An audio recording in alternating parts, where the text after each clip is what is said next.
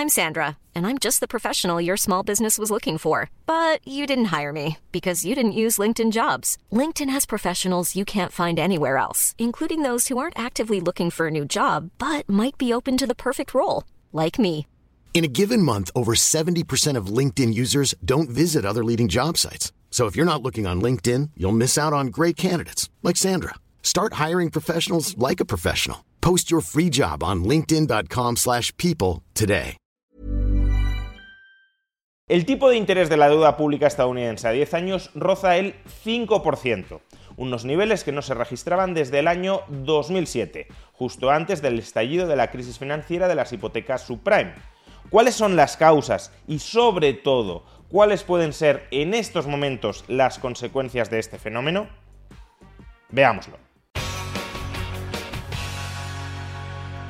El tipo de interés de la deuda pública estadounidense a 10 años se ubica en estos momentos por encima del 4,9%, muy cerca, por tanto, de esa marca psicológica del 5% que no alcanzaba desde el año 2007, es decir, hace ahora 16 años. Que el tipo de interés de la deuda pública estadounidense a 10 años se ubique en el 5% significa, de manera un tanto aproximada, que la expectativa en estos momentos de los operadores de mercado es que el tipo de interés anual promedio que va a prevalecer en Estados Unidos durante los próximos 10 años será del 5%. Es decir, que en media vamos a tener tipos de interés anuales del 5% durante una década. En realidad no es del todo así, dado que un bono a un año es más líquido que un bono a 10 años, y por tanto aquel que se lanza a comprar un bono a 10 años también exige una compensación por pérdida de liquidez, por exponerse al llamado riesgo de duración, que no exige, o exige en mucha menor medida, cuando invierte en un bono a un año. Pero con esta importante salvedad sí que podemos decir que la expectativa que ahora mismo rige en el mercado es que el tipo de interés promedio que va a prevalecer en la economía estadounidense durante la próxima década será, en promedio, repito, del 5% al año.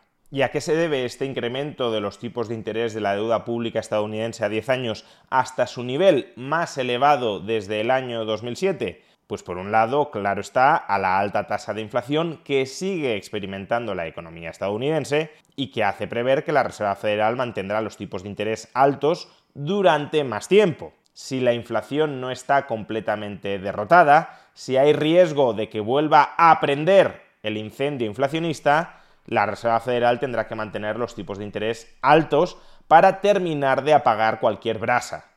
Pero por otro lado, la escalada de los tipos de interés de la deuda pública estadounidense también responden a otra causa que en parte está conectada con la anterior, y es la expectativa de que el gobierno estadounidense va a incurrir en muy importantes déficits públicos durante los próximos años. Si Estados Unidos sigue prestando apoyo financiero al gobierno de Ucrania para que libre su guerra de resistencia frente a Rusia, y si además el gobierno estadounidense empieza ahora a prestarle asistencia financiera al gobierno de Israel para que libre una guerra en la región, entonces el déficit público estadounidense durante los próximos años va a ser mayor del que se esperaba hace apenas unas semanas. Y más déficit público significa tanto mayores tensiones inflacionistas cuanto mayor necesidad de colocar deuda en los mercados financieros. Y si tú aumentas de manera muy sustancial la emisión de deuda en los mercados financieros, si la demanda de esa deuda no crece tan rápidamente como la oferta, más oferta, misma demanda, menor precio de la deuda. Y menor precio de la deuda equivale a mayor tipo de interés que está pagando esa deuda. Bien, ya hemos especificado grosso modo cuáles son las causas que han llevado que la deuda pública estadounidense a 10 años registre un tipo de interés muy cerca del 5%. Pero, ¿cuáles pueden ser las consecuencias de todo ello? Pues la principal consecuencia es una mayor fragilidad en los mercados financieros, tanto en los mercados de renta fija como en los mercados de renta variable. Empecemos por los de renta fija. Si durante 10 años los tipos de interés anuales ajustados por riesgo son del 5%, eso significa que cualquier bono, cualquier título de renta fija que se intente vender en los mercados tendrá que pagar al menos un 5%. Porque si no ofrece ese 5%, entonces los inversores no lo comprarán y optarán por adquirir otros títulos de renta fija que sí paguen ese 5%, como digo, ajustado por riesgo. ¿Esto qué implica? Pues que si un determinado bono se emitió en 2020 o en 2021 pagando tipos de interés del 1 o del 2%, ese bono se tendrá que vender en el mercado a un precio mucho más bajo para que al comprarlo el inversor a ese precio más bajo, la rentabilidad implícita de la operación sea del 5%. Dicho de otra manera, el incremento de los tipos de interés hasta el 5% en el mercado de renta fija deprecia el valor de mercado de todos los otros bonos emitidos a menores tipos de interés en los mercados de renta fija. Y esa depreciación es tanto mayor cuanta mayor sea la duración del bono porque si un bono tiene muy baja duración, como se va a recuperar la inversión en el muy corto plazo, ese dinero ya se puede reinvertir a los tipos de interés vigentes ahora mismo en el mercado, que rondan el 5% ajustados por riesgo. Ahora bien, si con un bono no recuperas el capital hasta dentro de 20 años, pues entonces el precio de ese bono va a bajar mucho para que el inversor que lo compre obtenga una rentabilidad implícita del 5% al año durante un periodo de 10, 15 o 20 años. Por tanto, este es el primer efecto del incremento de los tipos de interés. Life is full of what ifs. Some awesome, like what if AI could fold your laundry? And some well, less awesome, like what if you have unexpected medical costs? United Healthcare can help get you covered with Health Protector Guard fixed indemnity insurance plans. They supplement your primary plan to help you manage out of pocket costs. No deductibles, no enrollment periods, and especially no more what ifs. Visit uh1.com to find the Health Protector Guard plan for you. Ryan Reynolds here from Mint Mobile. With the price of just about everything going up during inflation, we thought we'd bring our prices down. So to help us, we brought in a reverse auctioneer, which is apparently a thing. Mint Mobile unlimited premium wireless. Have to get 30, 30, bit to get 30, bit to get 20, 20, 20, bit to get 20, 20, bit to get 15, 15, 15, 15 just 15 bucks a month. So, Give it a try at mintmobile.com/switch. slash $45 up front for 3 months plus taxes and fees. Promo rate for new customers for limited time. Unlimited more than 40 gigabytes per month slows. Full terms at mintmobile.com. Burrow's furniture is built for the way you live. From ensuring easy assembly and disassembly to honoring highly requested new colors for their award-winning seating, they always have their customers in mind. Their modular seating is made out of durable materials to last and grow with you. And with Burrow, you always get fast, free shipping. Get up to 60% off during Burrow's Memorial Day sale at burrow.com slash ACAST. That's burrow.com slash ACAST. burrow.com slash ACAST.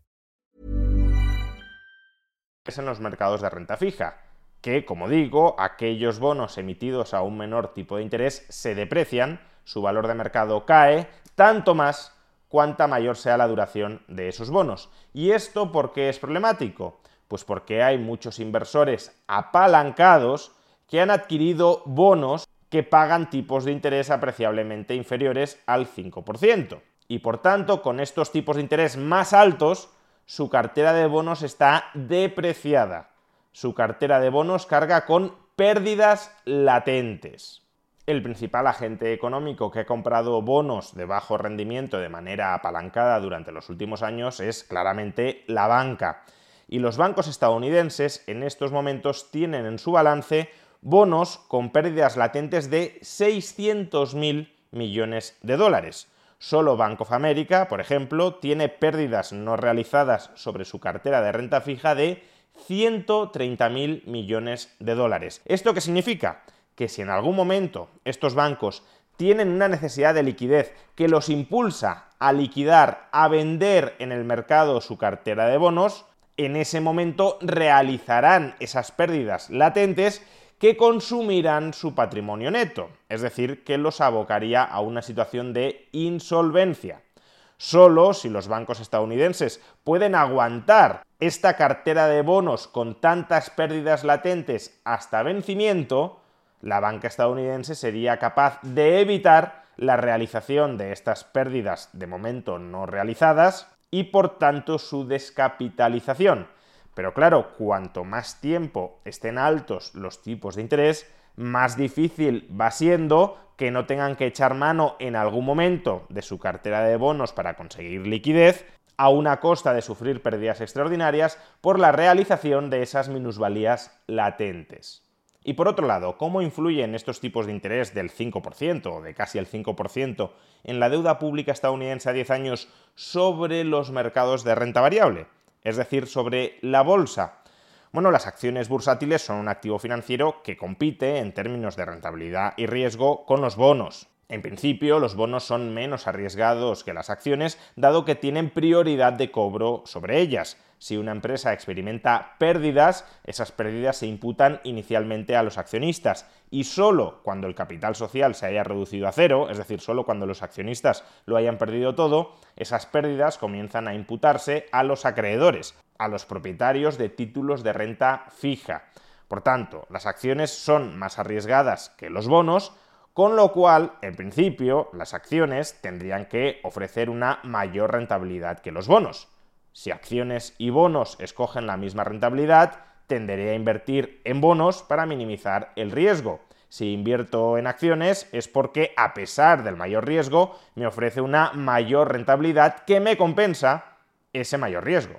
Pues bien, después del sostenido incremento del tipo de interés del bono a 10 años, en estos momentos el exceso de rentabilidad que ofrece un título de renta variable, una acción, en relación con el bono estadounidense a 10 años es del 0%. Es decir, que en estos momentos las acciones, en términos promedio, claro, no están ofreciendo ningún rendimiento extraordinario frente a los bonos estatales de Estados Unidos.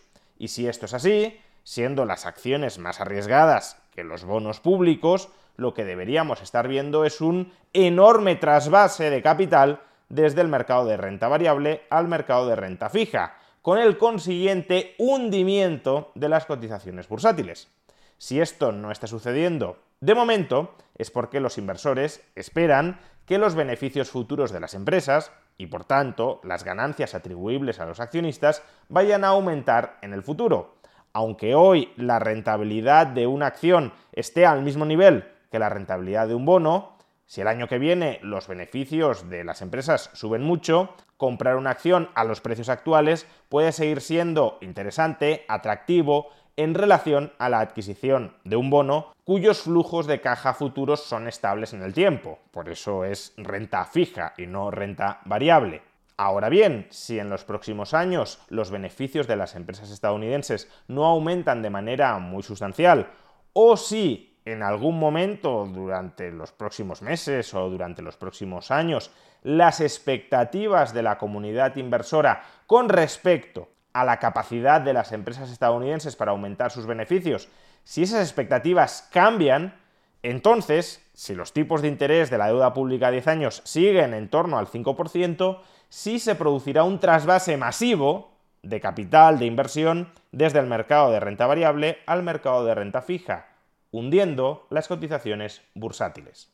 En definitiva, que la deuda pública estadounidense alcance unos tipos de interés tan altos, tan altos en relación con la historia económica reciente, que la deuda pública estadounidense alcance unos tipos de interés tan altos, lo que provoca es fragilidad en los mercados financieros fragilidad en los mercados de renta fija y fragilidad en los mercados de renta variable. Y por tanto también fragilidad entre los intermediarios financieros, entre ellos y de manera muy especial, pero no de manera exclusiva, en la banca. Cuanto más tiempo permanezcan a los actuales niveles, no digamos ya a niveles superiores, los tipos de interés de la deuda pública estadounidense, mayor será la probabilidad de que las cosas se terminen rompiendo.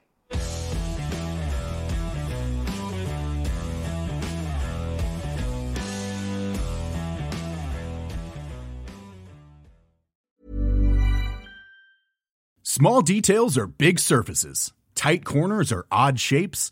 Flat, rounded, textured, or tall.